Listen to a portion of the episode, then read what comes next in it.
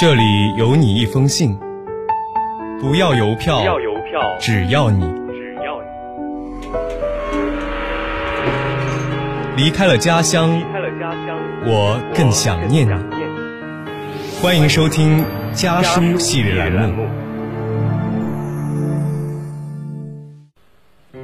了解更多青年与父母交流的话语，欢迎关注家书公众号。别再说懂我。大家好，我是阿鱼，来自浙江天台。我在南京大学，距离我的家乡四百五十六公里。这是我写给爸妈的一封信。老妈，这段时间我待在家里吃吃喝喝的日子里，你的厨艺大增。居家期，你用电饭煲做了抖音上很火的面包，买来炸鸡粉尝试做了炸鸡，后来又买了烤箱做蛋挞、烤饼、烤鸡和蛋糕。你以前可是因为懒得做饭点外卖的人啊。可是最近你对食物健康越来越严格，总觉得外面做的东西吃了都不好。虽然我饱了口福，尝了新鲜，也觉得家常菜超级合胃口，可是每当深夜来临，我打开哔哩哔哩视频应用，看着中日韩 UP 主和油管主的吃播，还是会惊叹：我好饿，好想吃各色美食，好想吃炸鸡、麻辣香锅、宽粉、泡菜红烧排骨饭，吃到撑。爸妈，你们一定不知道吃播是什么吧？你们平时虽然会刷刷抖音，看看做饭视频，研制新吃法，却总是在中国菜式、西式甜点之间转。你们好像不太能接受别的国家的美食，看了外面做的一些小吃，也会觉得不健康、不安心。其实看过各国吃播以后，就会发现有好多美食等我们去探索和尝试，甚至我们自己在家里也可以做。吃播顾名思义就是吃饭直播，最早其实是有韩国的姐姐在家里边吃饭边进行网络直播，因为吃相好看火起来了。不过吃播并不只是为了看小姐姐小哥哥的面容，或者只是看食物哦，也不是大胃王的竞技表演场。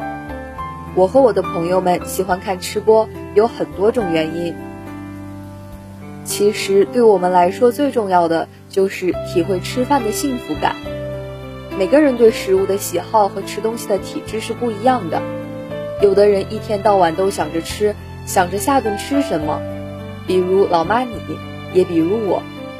虽然我们特别容易胖，却很喜欢吃甜点，每天做饭吃饭都是我们最快乐的时候。吃撑的时候边难受边感叹，明天再减肥。有的人就和我们完全不一样，他们看见炸鸡、烤肉、刚烤出的面包，甚至垃圾食品，完全都没有感觉。吃对他们来说是一种折磨，他们体会不到吃的快乐。当然，还有最幸福的一种人，他们既喜欢吃，又吃不胖。做吃播的视频创作者都是很爱吃的，他们像我们一样。有一种对食物感到幸福的本能，珍惜每一口食物。他们理解芝士、肥牛卷、腌菜的精髓，能够带给观众一种本能且纯粹的快乐。有的 UP 主确实是大胃王，比如日本的木下，他可以一顿吃三十包泡面还不觉得腻。但是大部分 UP 主只有正常食量。我最喜欢的韩国姐姐 Boki，就是每顿吃播会准备非常非常丰富的多样美食，每天健身四小时来保持自己的身材正常。所以吃播除了能够给我们带来一种治愈又美好的纯粹快乐，还能由播主帮我们完成我们不能做到的事，吃很多，吃各种，还不胖起来。在这个过程中，日本吃播主会一边吃一边喊加油，吃饭前后都会有习惯性的仪式。我要开吃了，多谢款待。能够看到非常普通的食物被珍惜、被喜爱。韩国吃播主重视吃食物的声音，脆的、软糯的，可乐倒进冰块的声音。这种统称 ASMR 的声音可以治愈感受，帮助睡眠。他们也会制作不同色彩的主题，激发观众的视觉审美感受。中国的吃播主会发掘一些小摊的美食，或者我们吃的家常菜，还喜欢一边吃饭一边唠嗑，非常亲切。现在也有很多播主会自己做食物，然后吃，我们也可以跟着学做菜。正是因为生活繁忙、琐碎、压力大，每当坐在餐桌前，就能感受到日常进食的轻松和快乐。爸妈不开心的时候，也可以打开吃播，开启美好的味蕾、嗅觉和视觉。平时我们也可以尝试他们吃的东西：部队火锅、蘸酱炸鸡、麻辣香锅、海鲜盛宴、辣炖猪排，大口大口的。把烦恼都抛在脑后，期待下次和你们一起看吃播呀！离家的路很短，回家的路却很长。本期家书栏目到这里就要和大家说再见了，下期将由我和我的小伙伴继续为您带来关于家书的那些事儿。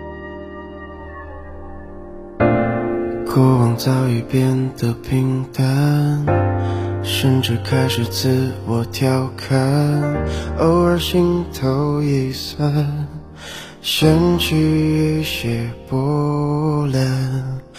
雨天撑着的双人伞，路过最爱那家餐馆，戒一般的习惯，没庆祝的圣诞。该嘘寒问暖还是借口不谈？那些遗憾留在心底成为旧患。开始的倾心交谈沦为平淡望眼欲穿